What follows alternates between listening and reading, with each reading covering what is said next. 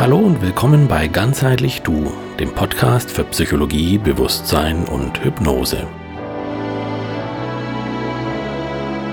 Egal, ob du schon andere Folgen angehört hast oder du heute zum ersten Mal hier gelandet bist, ich freue mich, dass du jetzt zuhörst und hoffentlich das eine oder andere für dich und dein Leben mitnehmen kannst.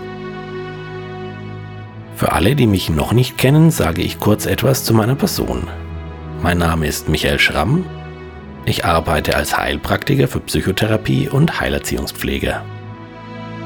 Ich unterstütze Menschen im Umgang mit Konflikten und unangenehmen Gefühlen. Ich helfe ihnen, ihren Handlungsspielraum zu erweitern und ihre beruflichen wie privaten Ziele zu erreichen und damit zu mehr Zufriedenheit im Leben zu kommen. Und dies nicht nur in meiner Praxis vor Ort, sondern auch per Online-Beratung über meine Internetseite www.online-psychologie.info. In der letzten Episode meines Podcasts habe ich erklärt, was Gefühle sind, wie sie entstehen und welche Funktionen sie in unserem Leben haben. Diese fünfte Folge baut auf den Ausführungen der letzten Episode meines Podcasts auf.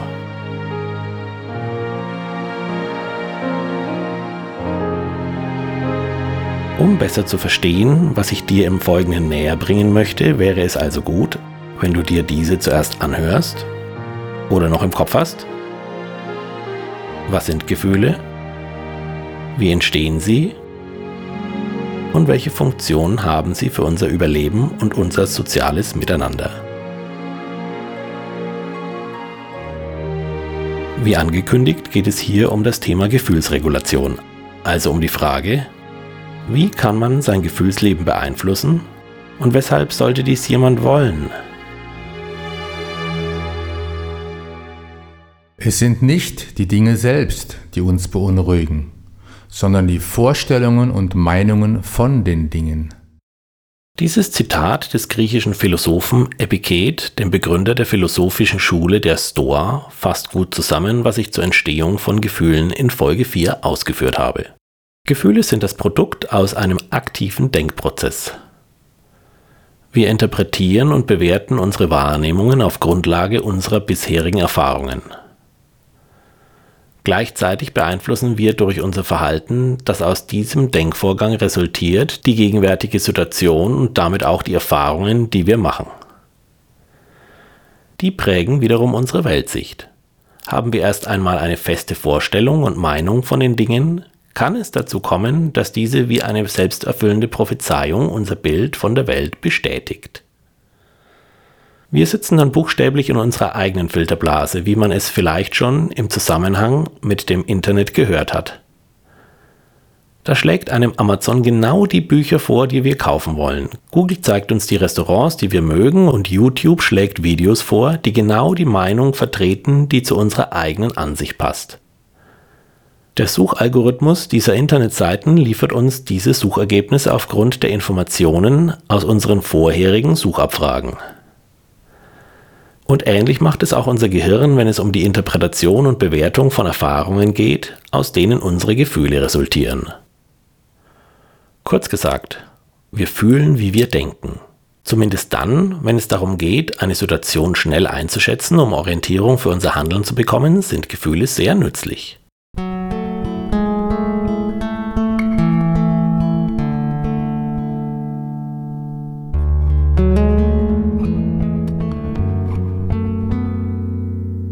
Doch obwohl unsere Intuition uns in vielen Situationen recht nützlich sein kann, kommt es auch immer wieder vor, dass wir uns durch unser Fühlen selbst im Wege stehen.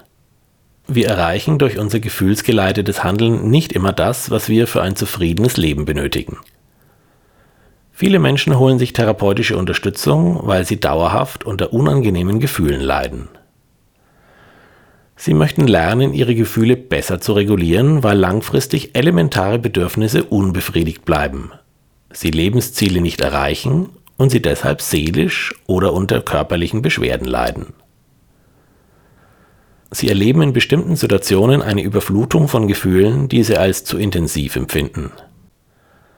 Dann tendieren sie zu einem sozial unangemessenen Verhalten wie zum Beispiel zu Wutanfällen. Dies führt oft zu sozialer Ablehnung. ein Teufelskreis bzw. ein sich selbst bestätigender Prozess. Oder sie unterdrücken unangenehme Gefühle, ziehen sich zurück, vermeiden bestimmte Situationen und neigen zu Suchtverhalten oder Zwängen.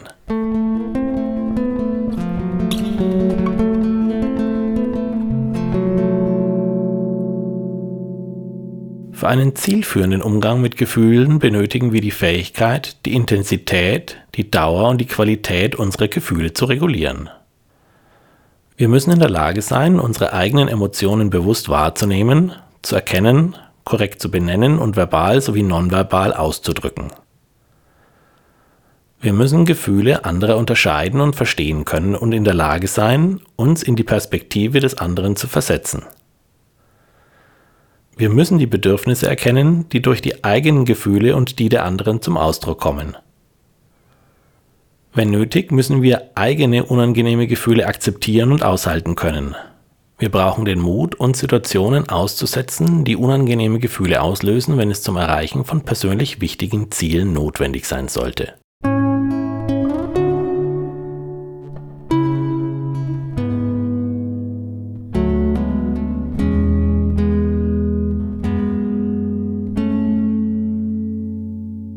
Wenn wir uns schlecht fühlen, gibt es mehrere Möglichkeiten zur Veränderung.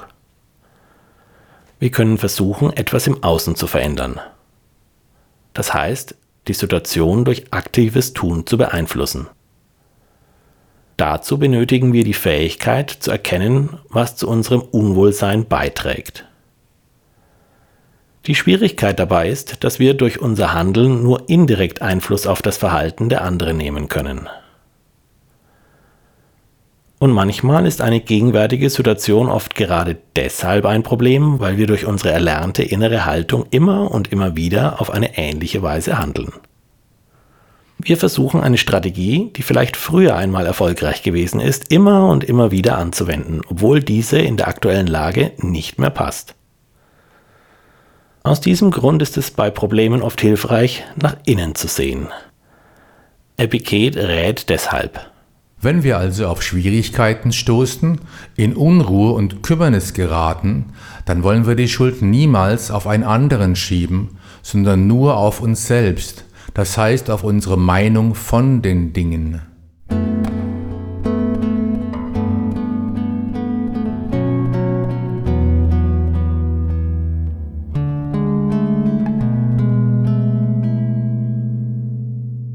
Wie lässt sich nun konkret an dem Gefühlserleben arbeiten? Ein leicht anwendbares Werkzeug ist dafür das modifizierte ABCZ-Modell der integrativen kognitiven Verhaltenstherapie. A steht dabei für Ausgangssituation, B für Bewertungssystem, C für Konsequenz und Z für Ziel. Nach diesem Modell lassen sich Situationen nach folgendem Schema analysieren. Am besten du machst die Übung schriftlich. Suche dir als erstes eine Ausgangssituation, die dir Schwierigkeiten bereitet und die du deshalb genauer untersuchen möchtest. Versuche dir die Situation genau vorzustellen und zunächst einmal so sachlich wie möglich zu beschreiben, also so, wie sie ein anderer von außen wahrnehmen könnte. Welche Personen sind beteiligt? Wo spielt die Szene? Was geschieht? Wie verhalten sich die beteiligten Personen? Bleibe erst einmal bei dem, was jeder Mensch ohne Vorwissen in dieser Situation wahrnehmen kann. Im nächsten Schritt erforschst du dein Bewertungssystem. Du kannst dich fragen, was ist deine persönliche Sichtweise auf die Situation? Wie siehst du diese Situation mit deinem Vorwissen? Wie denkst du aufgrund deines Vorwissens über diese Situation? Was hast du für Vorannahmen? Weiter kannst du dich fragen, welche Schlussfolgerungen ziehst du aus deiner persönlichen Sichtweise? Welche Konsequenzen vermutest du?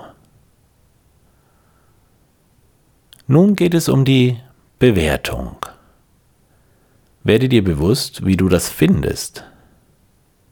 Ist es für dich schrecklich, entsetzlich, peinlich? Ist es schön, schade, egal oder eine Frechheit? Wie bewertest du die Konsequenzen? Im dritten Schritt wendest du dich den Gefühlen und Verhaltenskonsequenzen zu, die aus deinem Bewertungssystem resultieren.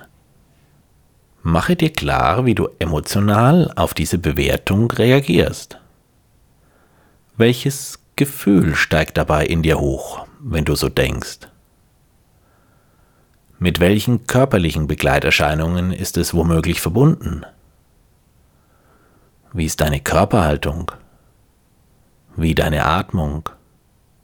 Dein Blick? Deine Miene? Und kannst du dir zugestehen, dass du dich so fühlst? Oder versuchst du krampfhaft dieses Gefühl zu vermeiden, es dir zu verbieten, weil man so nicht fühlen sollte? Dann geht es deshalb womöglich erst einmal darum, dich mit diesem Gefühl zu akzeptieren, auch wenn es unangenehm ist. Nun stelle dir vor und schreibe auf, wie du dich in dieser konkreten Situation verhältst. Was tust du genau? Wenn du dir dann noch einmal deine persönliche Sichtweise und deine Schlussfolgerungen anschaust, magst du dich vielleicht fragen, muss man zwangsläufig so denken? Wie kommst du darauf? Weshalb muss das so sein, wie du dir das denkst? Ist es zwangsläufig so und nicht anders? Muss es unbedingt so kommen, wie du dir denkst? Oder was könnte noch geschehen? Im letzten Schritt definierst du dein Ziel. Du kannst dich fragen, welches Gefühl findest du in der vorgestellten Ausgangssituation sinnvoll und zielführend? Wie würdest du dich künftig gerne verhalten wollen, wenn du wieder in diese Situation gerätst? Durch welches Verhalten könntest du dein Ziel besser erreichen? Wie müsste man über die Situation denken, damit man sich so fühlen und verhalten könnte? Vielleicht hilft es dir dabei, dir zu überlegen, wie würde ein anderer die gleiche Situation bewerten? Vielleicht dein Partner oder deine Partnerin, dein bester Freund, der Papst, Buddha, der Dalai Lama oder die Bundeskanzlerin? Wie würde eine Person, die du bewunderst oder liebst, diese Situation bewerten? Was geschieht, wenn du die Situation tatsächlich mit anderen Augen sehen, anders darüber denken kannst? Möchtest du weiterhin glauben, was du selbst bisher über die Situation gedacht hast und bist du bereit, die Konsequenzen weiterzutragen? Oder bist du bereit, vielleicht erst einmal versuchsweise, auszuprobieren, wie es ist, deine Denkweise oder deine Moralvorstellungen zu ändern?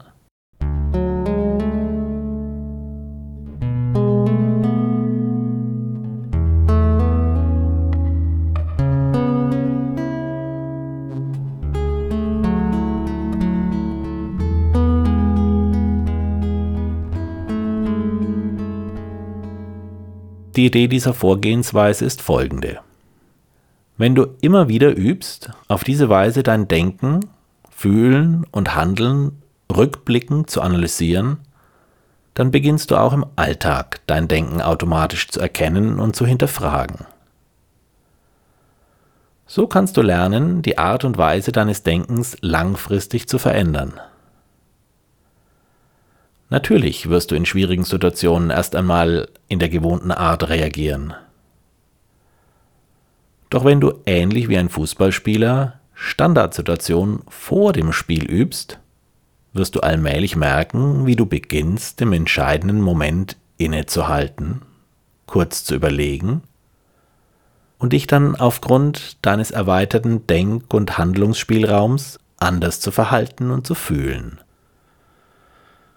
Mir geht es manchmal so, dass ich in dem Moment über mich selbst schmunzeln muss, weil ich mich dabei ertappe, in alte Muster zu fallen. Das bloße Bewusstwerden ändert schon vieles.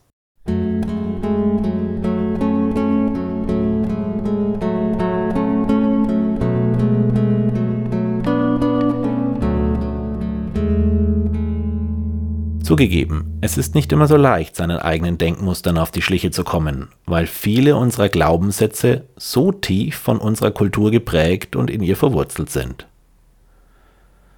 Wir bewegen uns in unserer Kultur wie ein Fisch im Wasser. Wir merken gar nicht, wie sehr sie unsere Realität bestimmt, die Welt, von der wir meinen, dass sie so ist, wie sie ist. Wenn du also den Eindruck hast, alleine nicht weiterzukommen, dann ist das für mich weder ungewöhnlich noch verurteilungswürdig. Im Gegenteil halte ich vor dem Hintergrund einer westlichen Gesellschaft die Autonomie als eines der großen Ziele betrachtet, für sehr mutig, sich einzugestehen, Unterstützung zu benötigen. Ich möchte dich deshalb ermuntern, dir gegebenenfalls professionelle Hilfe zu suchen. Übrigens haben gut ausgebildete Therapeuten in ihren Lehrjahren Selbstunterstützung von außen in Form einer Lehrtherapie von meist weit über 100 Therapiestunden bei einem erfahrenen Kollegen in Anspruch genommen, um sich auf diese oder andere Weise selbst zu reflektieren. Unter Topmanagern und Spitzensportlern ist es gang und gäbe, einen Coach oder Mentaltrainer zu konsultieren. Warum sollte es also für andere Menschen anrüchig sein, sich bei persönlichen Schwierigkeiten professionelle Unterstützung zu suchen? Und damit komme ich zum Ende der heutigen Folge. Ich hoffe, es hat dir gefallen und du konntest das eine oder andere für dich mitnehmen. Vielleicht magst du mir schreiben, wie es dir beim Analysieren deiner ABCZs ergangen ist. Auch sonst, wenn du Fragen zum Thema hast, würde ich mich über eine E-Mail von dir freuen. Ob ich weitere Folgen dieses Podcasts aufnehmen werde, mache ich davon abhängig, welche Hörerzahl ich mit diesem erreiche. Deshalb informiere doch deine Freunde und Bekannte von meinem Podcast und weise in sozialen Medien wie zum Beispiel deiner Facebook-Seite darauf hin.